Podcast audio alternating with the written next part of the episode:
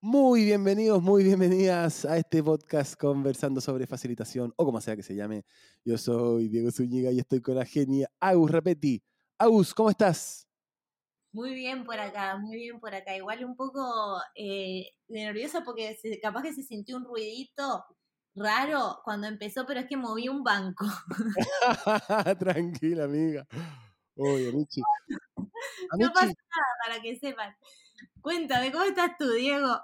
Feliz, feliz, dichoso de verte. Es una muy buena idea, amiga, la que tuvimos, de sostener este espacio de conversación cada dos sábados y vernos, nutrir nuestra amistad y además compartir y conversar sobre lo que tanto nos apasiona, porque somos unos nerds de la facilitación. Demasiado, demasiado. Y además, justo estábamos hablando antes de, de entrar al espacio, ¿te acordás que te compartí una de mis mejores, de mis preguntas favoritas, que es si algo te energiza o no te energiza, como medir de esa forma si estás en el lugar correcto o no, con cualquier persona, de verdad. En cualquier relación. De cualquier relación. Y la verdad que es un espacio muy energizante, así que estoy feliz de estar aquí. Diego, eh, ¿querés contar un poquito de qué se trata lo que hacemos para que los que estén escuchando por primera vez sepan? Bueno, nosotros somos facilitadores, somos resolvedores de problemas que ingresan en equipos como una persona que viene a ayudarles a hacer fácil algo. A veces quieren construir su nueva visión, a veces quieren llegar a algún producto claro, quieren revisar la experiencia que están dando sus clientes, quieren revisar sus dinámicas internas para mejorar la comunicación. Y nosotros ahí con ese problema vamos y les acompañamos en llegar a una solución, o al menos a un producto final que nos haga felices a todos. Y esa es la facilitación, que es a lo que nosotros dedicamos nuestra vida, hacer fácil el encuentro humano para conseguir algo. Excelente, y estamos eh, por Zoom porque yo estoy en Puerto Rico y Diego está en Chile, pero no en Italia. Y, y sabes qué, Diego, hoy quiero hablar de un tema que de verdad es el tema que me captivó desde un principio cuando te conocí. Porque me contaste esto de que vos hacías algo muy especial y que comenzaste tu carrera de facilitador con chicos facilitando juegos. Y que esto te llevó también a escribir un pequeño librito que se llama, bueno, o que capaz que va a tener un rebranding, que le estamos llamando Juegos Serios. Y me encantaría que cuentes un poco más, o sea, de qué se trata esto. Yo sé que vos creaste todo un framework, hay mucho contenido, que nos des un poquito de, entendimiento de eso y entonces después puedo yo contar mi experiencia cuando lo probé por primera vez. Gracias por ese pase, Agus. Bueno, lo primero que puedo decir respecto a esto de los juegos serios es que es una tecnología de aprendizaje. Y lo que nos permite el juego es conectarnos con un espacio más natural, más espontáneo, más real nuestro, para poder parar después de jugar a reflexionar. Entonces ahí está el componente de serio que no jugamos solo para competir o para divertirnos, jugamos para aprender. Porque a raíz de esa reflexión, de ese cambiar el reflector o hacer que la luz ingrese, reflectus en latín, tirar luz hacia adentro para que rebote algo, luego va a salir algún compromiso, alguna acción futura, va a salir algo que pueda comprometernos a modificar nuestra forma de funcionar gracias a que la vimos en un juego, mientras estábamos siendo nosotros mismos y actuando de forma espontánea. Entonces, ese es el poder del juego, que nos permite, entre otras cosas, aprender de una forma muy natural, porque la vida nos enseña a través de experiencias. Y los juegos son experiencias simuladas. Entonces, lo que estamos haciendo es emular lo que hace la vida con nosotros ante nuestras distintas experiencias cuando nos paramos a reflexionar sobre lo que acaba de pasar. Pero el juego nos permite hacerlo de una forma muy intencional. Sí, me acuerdo este, en un principio cuando me contabas de esto, algo que me quedó grabado y es más, después este, metiéndome más ¿no? en el tema de, de Serious Play y esas cosas, que hay bastante, también está Lego Serious Play, que podemos tocar ese tema más adelante. Em, una de las cosas que me habías dicho era como que, que realmente reflexionar en que esta es la forma que los niños aprenden, ¿no? O sea, ¿por qué tan importante, es tan importante el juego en los chicos? Porque de verdad, de esa forma ellos simulan estas experiencias, ¿no? Y entonces pueden ser distintos personajes, pueden probar y están como en ese safe environment. Y me acuerdo que vos me, me hablaste un poco de esto, ¿no? De, de, cómo eso mismo es lo que vos traes a, un espacio de trabajo. Bueno, ahora capaz que en un momento era solo juegos y ahora ya es traerlo, ¿no? A un espacio de trabajo como capaz que como una actividad al principio. Contame un poco más de eso, de, de por qué funciona el juego. Bueno, amiga, el juego funciona porque ¿cuáles son los conceptos que tú así en brainstorming tienes asociado a jugar? A la cuenta de 3, 2, 1, dale Agus. Popcorn. Diversión. Jugar, eh, jugar. Eh, conexión, eh, alegría, paz, seguridad, expansión. Y son justamente esos elementos del juego los que lo vuelven una excelente tecnología de aprendizaje, porque nosotros aprendemos desde emociones de apertura y acercamiento. Nuestro sistema nervioso está en esa paz, en esa calma, donde permite, se permite a sí mismo cambiar, transformarse, se permite nuevas conexiones, se permite, está permeable a eso, lo quiere hacer eh, simbiosis con eso, por así decirlo, versus en emociones de distanciamiento o de desconfianza, donde son emociones de cierre. Y estamos cerrados a esa nueva información. Y nuestra respuesta es lucha o huye. Pero en ningún caso aprende, absorbe, emula. Es otra respuesta, es otro espacio nuestro. Entonces, si queremos que la gente aprenda, tenemos que traerlos a este espacio donde están estas emociones de apertura y de acercamiento para que el aprendizaje pueda ocurrir, pueda permear.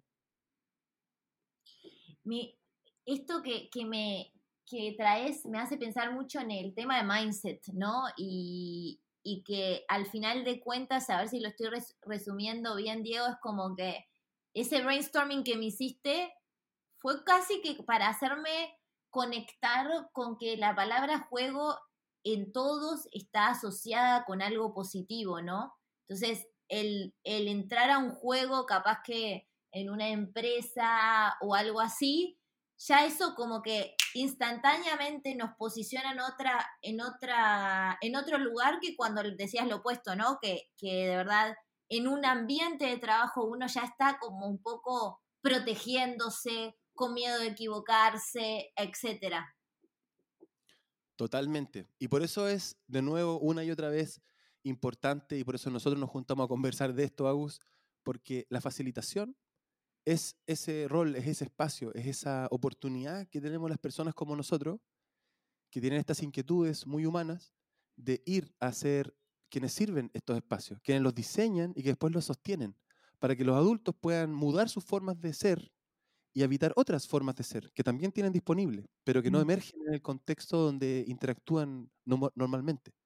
Y además, si nosotros podemos hacer eh, todo esto de los juegos, pero ayudar al equipo, o sea, no es solo vamos a hacer team building o vamos a hacer eh, solo vamos a fomentar la trust o lo que sea que queramos hacer, si es que además de eso podemos llegar a algún resultado que el equipo necesita conseguir, algún entregable, un producto, algún activo para su forma de ver el business, lo que sea, eso se vuelve aún más poderoso.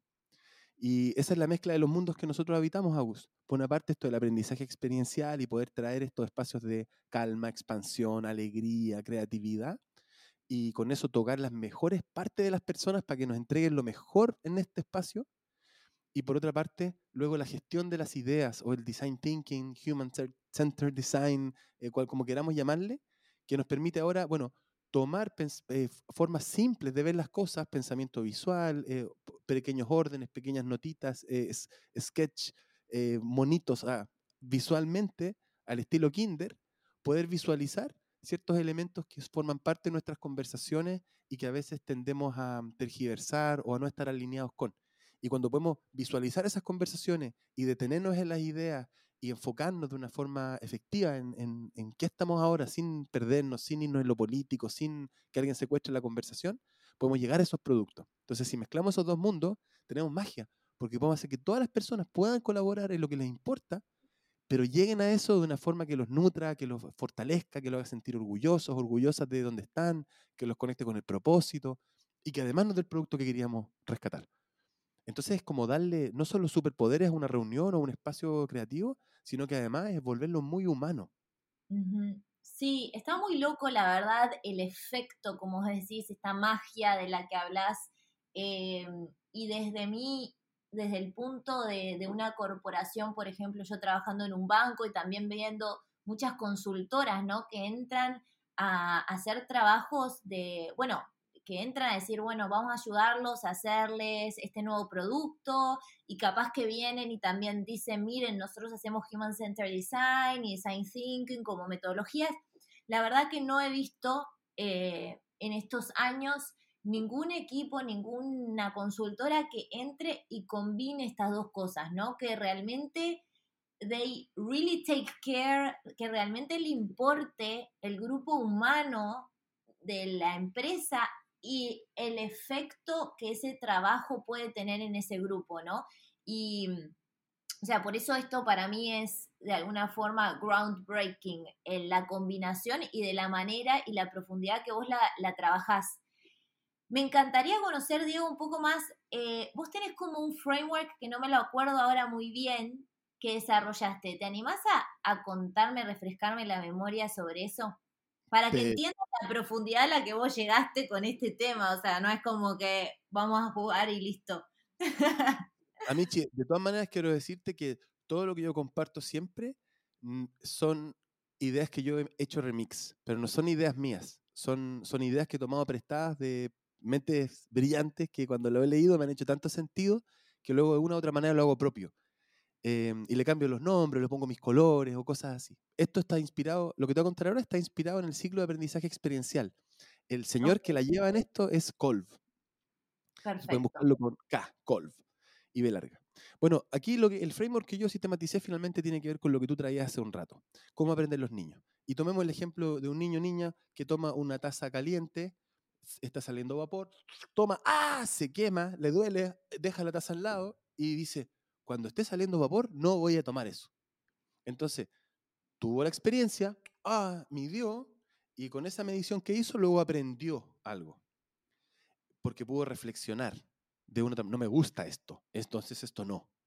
Entonces, ese gesto es el que rescatamos cuando hacemos este ciclo de aprendizaje experiencial. Primero tengamos una experiencia, que es un juego simulado. Te doy la instrucción, te digo qué, por qué lo vamos a hacer y cómo lo vamos a hacer. Y una vez que te doy todos esos elementos, te lanzas a jugar y el grupo emerge. Y la gente, oh, chuta, eh, ya, eh, tomemos los lugares. Y las personas empiezan a trabajar. Después paramos. Hacemos una primera pausa para revisar el sentir. Oye, ¿qué se movió? ¿Qué está pasando? ¿Cómo nos sentimos con lo que acaba de pasar? Listo, recogemos. Pasamos al siguiente momento. Elaboremos. Oye, ¿qué dice este juego de nosotros? ¿Qué dice lo que quizás experimentamos recién con esto, lo que sentimos durante el juego? ¿O qué dice del equipo, el resultado que conseguimos?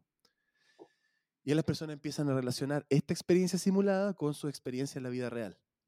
Y entonces, oye, ya que tenemos esto dando vuelta, ¿qué podríamos comprometernos? ¿Qué, acción podríamos llevarnos, sacar el limpio de este ejercicio para llevarlo a la pega, para mejorar nuestra vida fuera del ejercicio? Tal, listo, compartan en pareja, compártelo al grupo, como sea, y estamos. Cuatro pasos. Vivenciar, nos movemos. Sentir, validamos el aspecto emocional que trae nuestra experiencia. Revelar, extraemos lecciones y después comprometerse, que sería hacernos cargo. Cuatro etapas, vivenciar, sentir, revelar y comprometerse. Wow, está, está claro cómo, cómo esto eh, es distinto a un icebreaker, ¿no? O sea, eso es lo, que quiero, lo que quiero también acá dejar bien claro, de que esto es bien distinto a un icebreaker y que ahora se puso también de moda esto de los icebreakers. En un momento, bueno, en la pandemia creo que fue Diego que era como que eh, vamos a hacer reuniones virtuales, vamos a poner un icebreaker, no sé qué, ¿no? Y, cuando digo, eh, ahora describe estas etapas, ¿no? ¿Dónde podemos ver en un icebreaker todas estas etapas? No están. Y, y lo que quiero reflexionar con eso es, o por lo menos de mi experiencia personal, es que yo... ¿Qué cosa? Lo que hiciste en el banco, Michi. Eh, pensé ah, que iba a hablar de eso, disculpa. Ahí voy, ahí voy. Pero primero quiero contar esto, que, que yo, eh, la verdad que que tenía como un, bichito de hay que hacer algo más antes de las reuniones y esto. Y había empezado con los icebreakers y los odié. O sea, la verdad no me estaba, o sea, era como que la gente también este que se queda como muy bueno y entonces esto, estamos perdiendo tiempo, no sé qué. Entonces, esto también es un, mensaje para todos los icebreakers haters.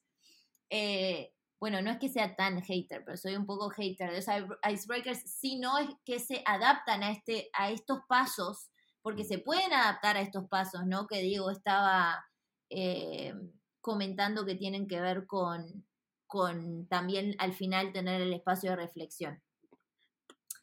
A tu pedido, Diego, entonces, cuento mi experiencia. Conocí a Diego en Italia, eh, me, me contó sobre este sobre esto que él hacía. Eh, después Diego se vino a Puerto Rico, hizo un taller impresionante con unos chicos acá de, escuelas públicas que están aprendiendo design thinking y yo dije, es esto, lo quiero hacer ya. Así que creo que a la semana o algo lo llamé a Diego, Diego, tengo un workshop, ayúdame por favor a ver qué puedo agregar acá como para incorporar y darle un poco más de peso a este espacio, ¿no? Humano, o transformarlo en un espacio humano. Así que, eh, y acá de memoria, me acuerdo que uno de los ejercicios que, Diego me, recomendó, que es muy simple, me dijo, mira, ¿por qué al principio no les haces este juego que se llama eh, Si realmente me conocieras? Y Diego, después pásalo a, a, explicar vos, no lo voy a explicar y Diego lo explica después. Lo que pasó fue que hice ese, después hice otro que era uno de, de que, tenías que dar vuelta el papel, que la gente se, se para y tienen que dar, cómo das vuelta el papel. Eh, ¿Sabes cuál te digo? Sí, el 3WM. ¿Ese de los puntos de vista? No, no. Eh, son unos papeles de diario y se paran. Ah, el barco, como el bote, el. Es donde se nos salvamos juntos. decís, tienen que dar vuelta a todos estos papeles. Sí. Y se vuelven locos. Bueno, hice eso. ¿Y qué pasó? Primero que en el de. Quien pueda se llama ese, sálvese quien pueda.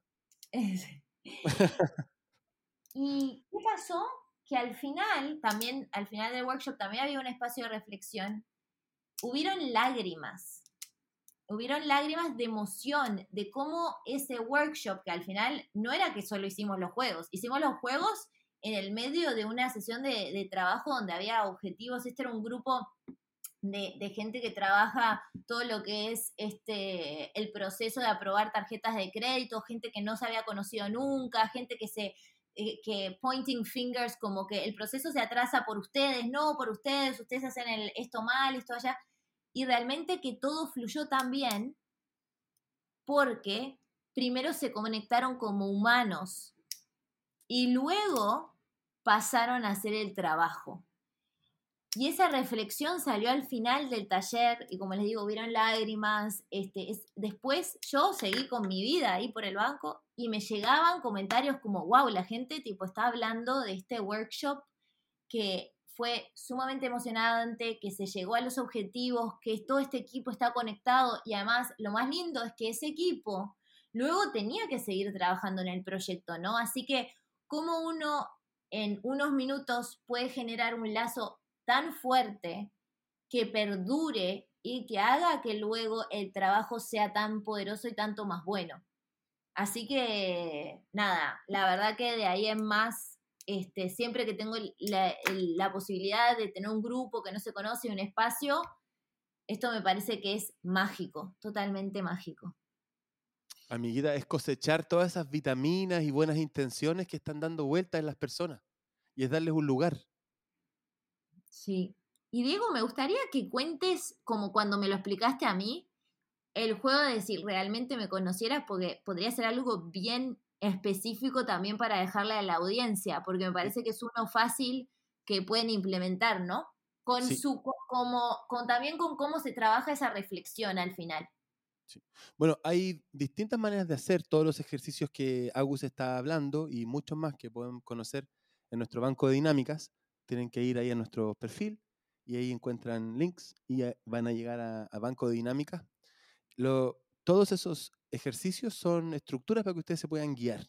Entonces, descárguenlos, véanlos, léanlos y vean qué rescatan de eso. Siempre es un afán de co-construir. Eso es lo primero. Eh, lo segundo es un uso sugerido que doy del ejercicio usarlo como si fuese una, cuando hacen estas de hablar poquitito, speed datings, como si fuese un speed dating, una cita rápida, donde tú dices, vamos a tener cierto tiempo, cuando se cumple cambiamos parejas. Y están, todo el grupo está distribuido en parejas. Eventualmente puede tocar un trío. Idealmente sean todos parejas. Y nos damos el tiempo y cuando termine ese tiempo tenemos que ir a buscar una pareja. ¿Y cuál es la instrucción? ¿Qué es lo que hacemos en el tiempo junto con la pareja mientras tengo ese tiempo?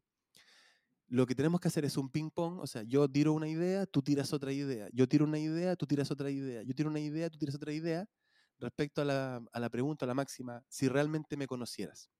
Entonces, lo que les pedimos a los participantes es que puedan conectar desde un lado más humano, más auténtico de sí mismo, eh, más real, si así lo quieren, y desde ahí compartir lo que les nazca. Y idealmente, el ejercicio que hagamos para lograr la mayor cantidad de empatía posible en este espacio sean eh, reflexiones o sean compartir cosas que son un poco más íntimas, que más superficiales. Quien lo quiera, como lo quiera. Y ahí comienzan a, bueno, si realmente me conocieras, sabrías que algo que, que, te cuento que es importante. Tú respondes a eso y luego, bueno, si tú me conocieras realmente, sabrías que, y a veces nos vamos encadenando en cosas similares que van gatillando esta, como, estas cosas parecidas y encontramos cosas parecidas en nuestra historia, en nuestro vivir, eh, o encontramos cosas que son valiosas, o son cosas profundas, son cosas lindas. Y eso es lo que emerge del grupo. Eh, y, cuando lo hiciste, digo, perdón que te interrumpa, eh, cuando lo hiciste, que actually, ese, ese, ese juego creo que lo vi en vivo cuando lo hiciste con los chicos. Algo bien interesante que hiciste fue que le dijiste, pónganse en parejas, creo, o sea, capaz me estoy equivocando porque ahora fue el tiempo, eh, con alguien que, que de físicamente te parezca muy distinto a ti. Entonces empieza el juego y es como que, wow, de verdad cuando entras en el si realmente me conocieras sabrías que por ejemplo, yo, bueno, eh, algo que hizo Diego también muy bien ese día y, recomiendo para todos es que el facilitador tiene que ser vulnerable primero, ¿no? O sea que, eh, y ahí sets the tone. Este, entonces, si yo diría ahora... Importante eso, hagamos, hagamos doble clic en eso, amiga. Ok, voy a hacer un ejemplo y le das doble clic. Si yo ahora empezaría el juego, voy a decir algo bien, bien real y vulnerable, voy a decir, si realmente me conocieras, ¿Sabrías que esta semana fui a tirarme las cartas porque estaba en un quilombo de relación mental con, con una persona? Entonces necesité ir a tirarme las cartas como para organizar mis pensamientos y entender un poco más lo que me pasaba. Entonces, that sets the tone, porque yo realmente te estoy, te estoy este, compartiendo, algo, íntimo. Diego, comenta más de esto. Gracias, gracias, Agus. Oye, Agus, ¿y si realmente tú me conocieras a mí, sabrías que mm, a raíz de comenzar a pensar que mi apego estaba muy ansioso con una nueva pareja, también fui a una terapia.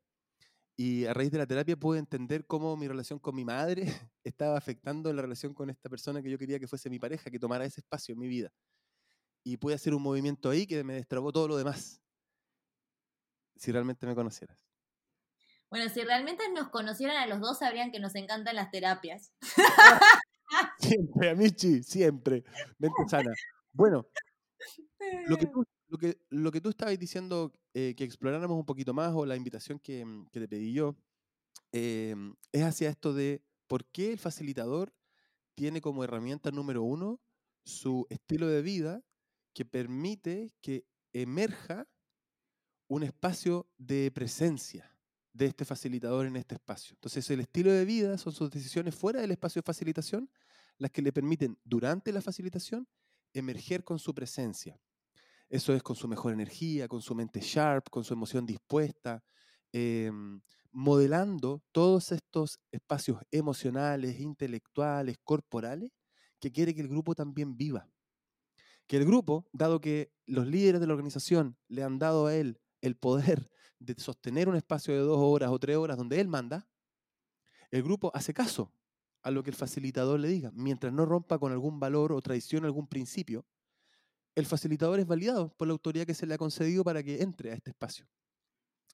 Entonces, como estamos nosotros seres humanos desde niños modelando la autoridad o modelando lo que este espacio está seteando de tono, como decías tú, cuando el facilitador despliega, muestra, se es vulnerable, da el primer paso, es mucho más fácil para los demás poder seguirle.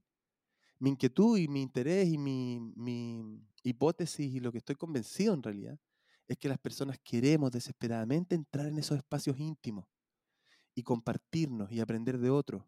Y queremos, lo, anhelamos. Entonces, cuando le damos la oportunidad, la gente la toma. Y puede ser niños en educación pública, puede ser gerentes en grandes empresas, pueden ser líderes de todo tipo de organizaciones, dado el mismo el lugar donde la persona esté. Mientras la persona sea persona, tiene estas inquietudes espirituales, por así llamarlo, de vincularse con otros, de, sentir amor, de recibir amor, de entregarlo, de ser reconocido, de reconocer estas como cualidades humanas que necesitamos nutrir para sentirnos bien.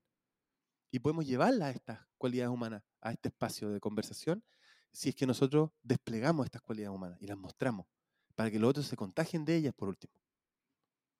Me encantó cómo lo pusiste. Y de vuelta me lleva a, ¿no? al, poder del, nombre espacios humanos y facilitador. cada vez que vamos a pisar ese salón, como que voy a generar un espacio humano y conectarme primero con esas cualidades humanas y primero que nada, este, generar ese espacio donde esta gente también las puede demostrar y las puede compartir, ¿no? Exacto, Michita. Bueno, y ese es el rol que tiene el jugar dentro de lo que nosotros hacemos. Yo diría que es un componente esencial, porque en otro framework que me gustaría compartir con la audiencia, que también pueden encontrar donde encuentran este material gratuito, tiene que ver con este tercer mundo que habitamos en espacios humanos. Espacios humanos, recuerdo amiga, como marca, para las personas que estén interesados en entrenarse en esto y en aprender esto. Eh, con Agus colaboramos en Espacios Humanos, que es una marca, es una consultora, pero también es una agencia que genera metodologías. Somos un laboratorio de metodologías para hacer intervenciones grupales en el contexto de la facilitación de espacios de trabajo modernos o nuevos, más ágiles, como ustedes le quieren llamar. Y dentro de este mundo tenemos tres peldaños. Uno que es la facilitación, que son estas habilidades personales, conversacionales, que tiene el facilitador para luego ir a estos espacios a sostener conversaciones difíciles o procesos con mucha energía, con mucha expectativa, eh, como, como tú quieras eh, vivir ese espacio. Necesitas primero conectarte con tu habilidad de facilitación para que luego puedas facilitar. Y luego tenemos un segundo momento que son los juegos serios o estos dispositivos de aprendizaje experiencial. Y el tercer momento, la tercera línea de productos que tenemos en el espacio humano es Great Workshops, que ya es como la inquietud final me pasó a Agus a mí que yo estaba hace mucho tiempo sintiéndome un payaso. ¿Qué onda? ¿Por qué? Porque a mí me estaban contratando, decían, ya, ven a hacer un team building, ven a hacernos una actividad, eh, queremos trabajar esto, esto y esto, por lo general son competencias eh, eh, del siglo XXI, queremos trabajar, por ejemplo, la empatía, la colaboración, nuestro pensamiento crítico sobre la organización. Entonces yo voy y propongo, sin PowerPoint, sin ninguna presentación, una serie de juegos, llevo una maleta, comienzo a hacer juegos, los que vengan, los que broten, reinventarlo, da lo mismo, es fluir con el, con el grupo. Y en eso me sentía perfecto, me encantaba, había un resultado hermoso. Hay casos de ciertas personas que después de un juego dejaron una relación de la que estaban atrapadas ocho años, por ejemplo. Y jugando un juego se dieron cuenta que ya no más. Yo estoy creándome una realidad que no es y yo puedo salirme de las instrucciones, puedo reinterpretarlas, puedo jugar fuera de la caja. Me voy a romper esta relación. Y después ver las meses después transformadas a raíz de que un juego les hizo reflexionar. Entonces yo me quedaba con los casos, como para mantener el espíritu arriba. Pero lo que pasaba muchas veces es que después de una semana, dos semanas, todo lo que habíamos vivido en la montaña, lo que habíamos hecho, queda un poco en nada en muchas organizaciones. La cultura se comía a, estos espacios que habíamos podido generar. Entonces me sentía un poco como payaso, así como, eh, ya, bien, ven a hacer un team building, eh, ven a hacer que la gente esté contenta un rato, ven a hacer que jueguen, pero sin impacto. Así lo empecé a vivir, amiga. Yo sé que es una exageración, y con mucho respeto a las personas que sí sostienen estos espacios de team building, que lo hacen de una forma muy profesional y ven muchos buenos resultados en el tiempo, yo no lo estaba consiguiendo. Y mm, entonces llegó como del cielo esta herramienta de los workshops cuando conocí el trabajo de Jake Knapp a través de AJ Smart, que es donde nos conocimos nosotros, en Italia. Y mm, cuando conocí esto, dije, oh my God, se unió el mundo mío de toda mi formación como coach, mi exploración que hice de ayahuasca y lo importante de las palabras para los procesos de sanación y de cómo el lenguaje es un vehículo para el pensamiento y cómo si creamos los vehículos correctos para que las personas puedan caber en esos vehículos bien, contentas, alegres, podemos llegar a moldear el pensamiento de un grupo, de una organización. Podemos llegar a ver qué quieren, qué necesitan y ponerlo en palabras y con eso acordar estrategias o cosas importantes para ellos. Generar productos, servicios, como tú sabes. Entonces es el tercer mundo, los Great Workshops. Y dentro de ese mundo, los Great Workshops, para la gente que está siguiendo esto, hay un framework que estamos ocupando que son cinco etapas. Y la primera etapa es una primera convergencia. Antes de partir con la primera divergencia que abre el espacio de problema, cuando queremos resolver un problema, vamos del espacio de problema al espacio de solución. Pero antes de entrar al espacio de problema o antes de entrar a cualquier cosa que sea eh, creativa, técnica, tenemos que entrar en un espacio de coherencia emocional. Y esa primera etapa se llamaría el conectar, donde las personas están dispersas en distintos lados y las hacemos converger, gatillando emociones que nosotros diseñamos. Por ejemplo, queremos partir esta sesión de, de, alineación estratégica o de desarrollo de plan estratégico solo conectándonos con la emoción del orgullo. Y desde el orgullo y ver las caras de las personas que cuando están hablando de sus orgullos comienzan algo tímido y de repente estas palabras se tocan con sus emociones y empiezan a emocionarse en orgullo. Y el orgullo lo único que hace es querer expandirme, compartir, también acoger, escuchar, empatizar. El orgullo es una emoción hermosa que mucha gente tiene cambiada por ambición o codicia incluso. Pero el orgullo como emoción es solo apertura y conexión. Entonces, partir una sesión, por ejemplo, de pensamiento estratégico o de alineación estratégica de distintas unidades, desde el orgullo que nos tiene aquí, desde los orgullos comunes, hace que todo el trabajo en adelante sea facilísimo. Entonces, lo que más te puede facilitar tu trabajo para tomar decisiones, resolver problemas con un grupo, es que primero, como decía Lagus, y te repito yo, que conecten emocionalmente, que conecten como humanos, como humanas. Y para eso es importante quizás no jugar necesariamente. Puede ser un ejercicio como los que te planteaba Lagus, que no es un juego, es una conversación. Porque según nos decía el profe Humberto Maturana, que en paz descanse, que para poder colaborar necesitamos escucharnos. Y escuchar, en su sentido más amplio, con menos filtro, es estar, ver al otro, al mundo del otro. Entonces eso requiere tiempo, tiempo para estar, tiempo para ver el mundo del otro. Y cuando me doy ese tiempo, emergen cosas hermosas que son las vitaminas que nos permiten trabajar con la máxima energía hasta el final de la sesión. No, me emocioné, me emocioné porque me emociono cuando Diego se va en este flow y le empiezan a salir las palabras así perfectas para decir esto que es real. Porque esto, o sea, a ver, de la forma que lo, me encantó como lo escribió Diego, porque realmente lo llevó, ¿no? A, a, digo, y se siente en sus palabras, ¿no? Cómo esto de verdad llega al corazón y llega a movilizar a la gente, ¿no? Eh, me encantó ese concepto, coherencia emocional, no había usado como ese término antes, pero como me gustó eso, ¿no? Llevar al equipo a coherencia emocional. Este, también, y yo trayendo acá malas prácticas, pero para dar un ejemplo de cómo esto es muy a decir, los mindsets de hoy en hoy y empezar el workshop con una lista escrita de los mindsets. Oh, concha, amiga, no, Tarara. ground rules, está bueno ponerlas, pero, pero de, imagínense la distancia que hay entre eso, de que yo entre a un workshop diciendo, hoy todos no judgment, please, no open mind, whatever, a llevarte a una experiencia donde lo sientas, te conectes con tu equipo, te sientas que estamos alineados hacia un mismo objetivo y nos movamos adelante. Amichi, es el tremendo consejo que acabas de darle a muchos facilitadores, facilitadoras que están comenzando, que para partir necesitan seguir estilos o reglas, y estos estilos o reglas sugieren mostrar el mindset, porque yo lo he visto en hartos trainers.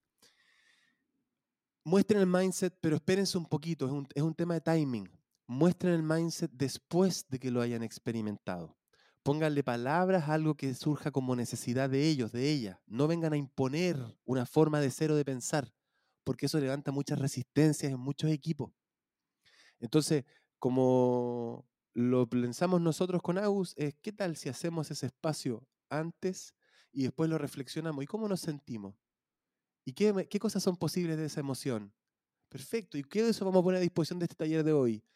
y según eso, ¿qué queremos que pase? ¿Qué queremos lograr? ¿Qué nos entusiasma? oh, ya, vamos entonces con todo. Y ahí está la apertura, la empatía, el pensamiento crítico, la flexibilidad, lo que tú quieras. Pero desmenúzalo después, primero que lo vivan y cuando emerge, agárralo y ponle concepto.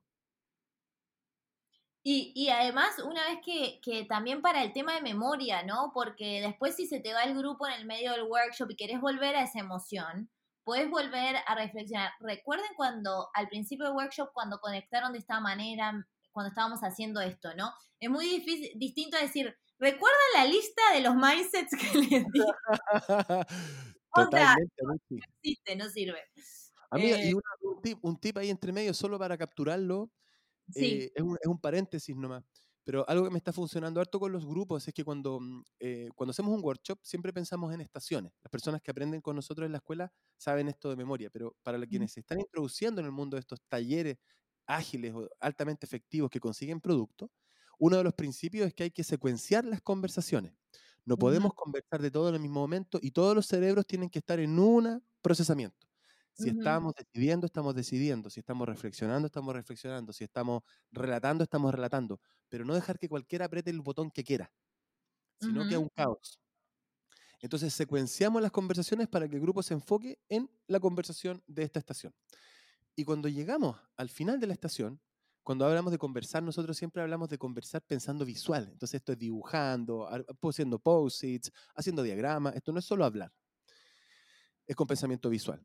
Sin embargo, lo importante ahí que yo veo es que cuando llegáis al final de un producto o de una estación, puedas, por ejemplo, decir, ya equipo, ¿qué notas se ponen? De 1 a 10, ¿a su equipo? ¿Cuánto? ¿De 1 a 10? ¿Cuánto? Eh, 10, 10, 1000, 100. Oh, excelente equipo, un aplauso a ustedes, vamos. Y el equipo se energiza, grita, lo pasa bien. Hay uno que dice, oh, 7, tú puedes decir, ah, mira, un poco más de autocrítica, eso me gusta. O, o molestarlos, por ejemplo, todos 10, 100, oye, aquí no hay nada autocrítica.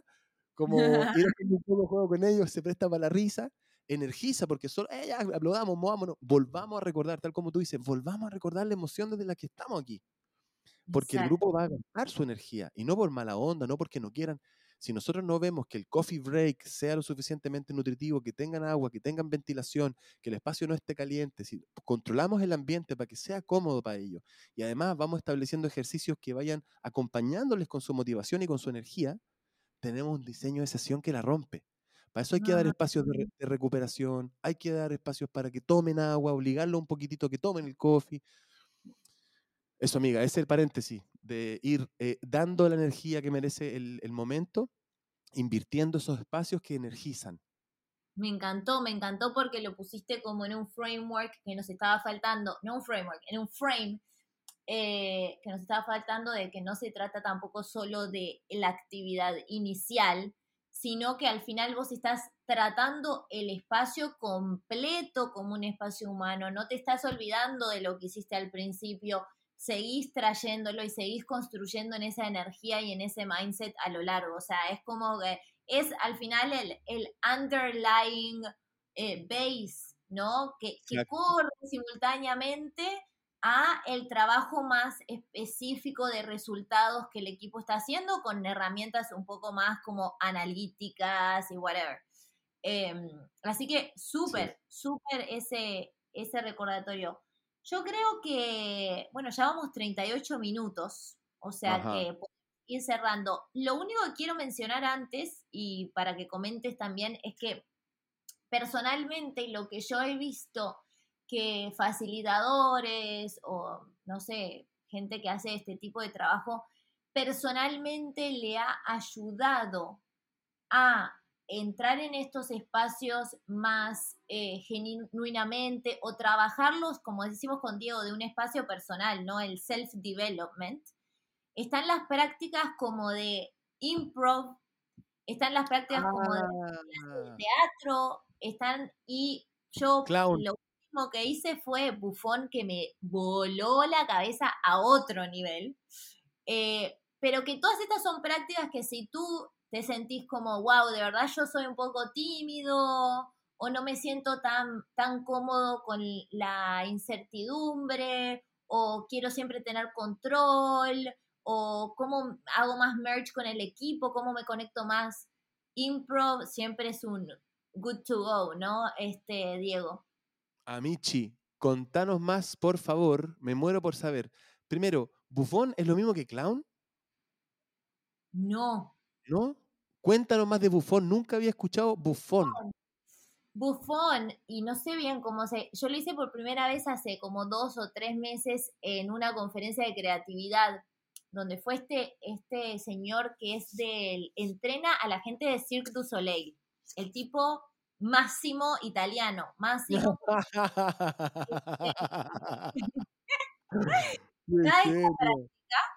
donde realmente están, es, viene de la Edad Media, donde un bufón viene a ser, ¿vieron? Este, ¿cómo se llama el, como el tipo este? ¿Jorobado de Notre Dame? Jorobado de Notre Dame, gracias. Jorobado de Notre Dame. Entonces es como yendo a, a Medieval Ages, donde toda esta comunidad de gente que de verdad tenía como deformidades o esa, esa gente que era segregada de la sociedad y cómo estos se comportaban. Y has to do with storytelling, o sea, yo realmente no sé igual si esto es verdad o no es verdad, pero el tema es que te pone a hacer todas cosas que, me encanta, que es muy como que incómodo, ¿ok? Entonces, ¿qué pasa? Mm. En esa sesión, digamos, en, ese, en, en esa práctica, mejor dicho, todos, todos son tienen un rol. Entonces todos somos, por ejemplo, jorobados de Notre Dame. Jorobados, no, de Notre Dame, jorobados. O hay distintos personajes dentro de lo que puedes hacer, pero por ejemplo, sos todos jorobados. Entonces, te, tenés que, por ejemplo, caminar con un pie torcido, tenés que hacer esto. Espero que no me esté medio, pero sonreír, ¿está? Sonreír grande, ojos abiertos, ¿está? Ojos abiertos y después el tipo te dice, y pensar en sexo. y abrir los ojos más grandes, entonces te, te pones todo en una posición así, con, con los pies chuecos, ¿ok? Excelente, Diego. A mí, che. Entonces, entonces después hace grupitos. Entonces se pone todo el grupo y, por ejemplo, te dice, bueno, ahora, y él está como con un, con un eh, tambor o algo y te dice, spit, que es tipo saliva, escupí, escupí O sea, no sabes lo que es. O sea, es extremo de, actuar. O sea, a ver, volviendo a lo que estoy trayendo, es actuar personajes que te incomodan en un, en un environment que es seguro, donde todos lo estamos haciendo, ¿entendés? y donde de verdad él no te da ni el tiempo a pensar de no, esto me da un poquito de cosa. Es como que escupan, escupan en un círculo. Eh, eh, como que vengan, o sea, había que ir caminando como si fueras chueco y no sé qué, desagradable, y decirle una puteada a él. En la cara, ¿entendés? O sea, todo es así, es fuertísimo. A mí no me gusta decir malas palabras, imagínense. Así que, este, nada, una experiencia increíble. Él hace cursos en Canadá, así que si, si realmente están, les interesa esto, puedo pasar también el nombre de él. Pero, nada, son todas... Máximo, no me acuerdo el... A ver, vamos a buscarlo en... Pero son todas estas prácticas eh, que realmente rompen esquemas, ¿no? sí que es out of the box. No dejaba de pensar como lo fuera de la caja que te lleva a una experiencia así. Es casi una experiencia límite para algunas personas, me imagino. Mientras lo iba diciendo, yo decía, chuta, ciertos perfiles que yo conozco estarían muy desafiados a fluir y soltar. Y quizás con eso viene también un relajamiento y un, y un, estar quizás también cómodo contigo, como llevarte a, a, eso, a ese tipo de espacio.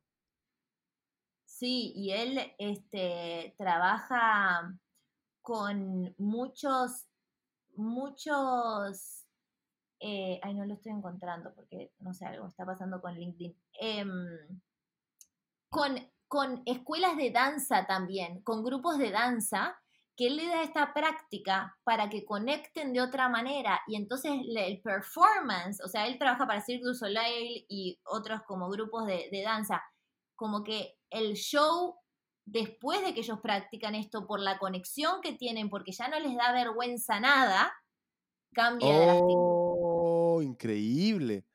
O sea, es aumentar la confianza y la vulnerabilidad en el equipo para luego hacer que remen todos para el mismo lado con una, un bond profundo. Exactamente. Bueno, eso menos hardcore es lo que se genera con los juegos. ¿Cómo se llama?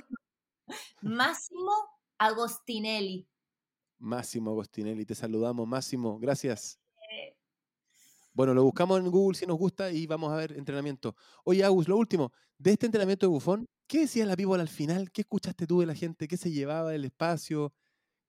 Hubo mucha reflexión, gente llorando también, este, como de, eso de, de que no podían creer lo que habían logrado. O sea, como que nunca se habían podido ni imaginar de que podían habitar ese espacio, disfrutarlo y la energía que te queda después es algo como que no, no lo, es difícil de explicar. Y luego la conexión con el grupo que lo haces es bien fuerte. O sea, es como que después yo veía a esta gente con la que hice esa práctica en la conferencia, era como, o sea, te conozco hasta las entrañas. Pero sí, es bien fuerte. Increíble, Michi. Gracias por traerlo al espacio. Un amigo me contó que en una de estas escuelas de la Ivy League, como estas, eh, no sé si Harvard o Yale, no sé, una grande, eh, una de las clases, si no es la primera o una de las clases que más rápido se agota de todos los electivos es improv. Hoy día. Y o sea, claro, o sea, flexibilidad es una de las 10 competencias del futuro.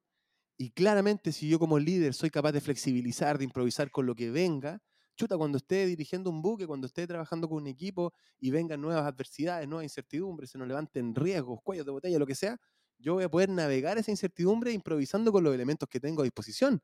Y eso es una actitud mental que podemos entrenar con el arte. Y eso es lo lindo de lo que nosotros hacemos, a mi juicio, Agus. Cuando hablamos de design thinking y todo, y tú lo mezclas con tu mundo ingenieril, por ejemplo, y esto se vuelve como tecnificar algo que viene del mundo del arte, del diseño, pensamientos de diseño para luego poder aplicarlos en desafíos de negocio. Y que la gente dibuje, que escriba, que no, O sea, es traer de vuelta como pre-kinder casi, traer de vuelta este espacio humano, de nuevo volvemos a lo mismo, para que el arte también se conecte con lo que nosotros hacemos en el día a día mientras nos comunicamos y mientras trabajamos. Eh, biodanza también, por ejemplo, se ha abierto un espacio en organizaciones. Bueno, podemos hablar de muchas técnicas, pero son técnicas humanizantes que lo que hacen es bajarle las barreras a este ser humano permitirle un poco de locura a veces, permitirle contacto, caricias, cariño, y luego con eso eh, los equipos mejoran, las personas se sienten mejor. O sea, estamos en un movimiento, Michi, como de humanización, diría yo, oye. ¿Y me estás grabando? Sí. hermosa, eso diría, oye. Increíble. Oye, todas las personas que no han escuchado hasta ahora, muchas, muchas gracias vayan a nuestro link ahí en las bios para que puedan descargar el material del que estuvimos hablando. Cualquier duda, pregunta, consulta, la hacen llegar. Queremos puro contagiar esto. Agus, ¿cuál es nuestra cruzada? No sé qué es una cruzada. ¿Qué estamos haciendo, Michi? ¿Para qué estamos haciendo esto? Este vocabulario chileno que no entiendo qué es. No, es chileno, Michi, perdón. ¿Qué, ¿Qué estamos haciendo acá? ¿Para qué estamos aquí? ¿Cuál es el propósito de esto? Estamos acá para inspirar a los seres humanos a crear mejores espacios humanos en el ambiente de trabajo o cualquier tipo de ambiente. Y con eso nos vamos. Muchas, muchas gracias a todos los que nos escuchan. Nos vemos pronto. Chao, Agus. Chao, Diego.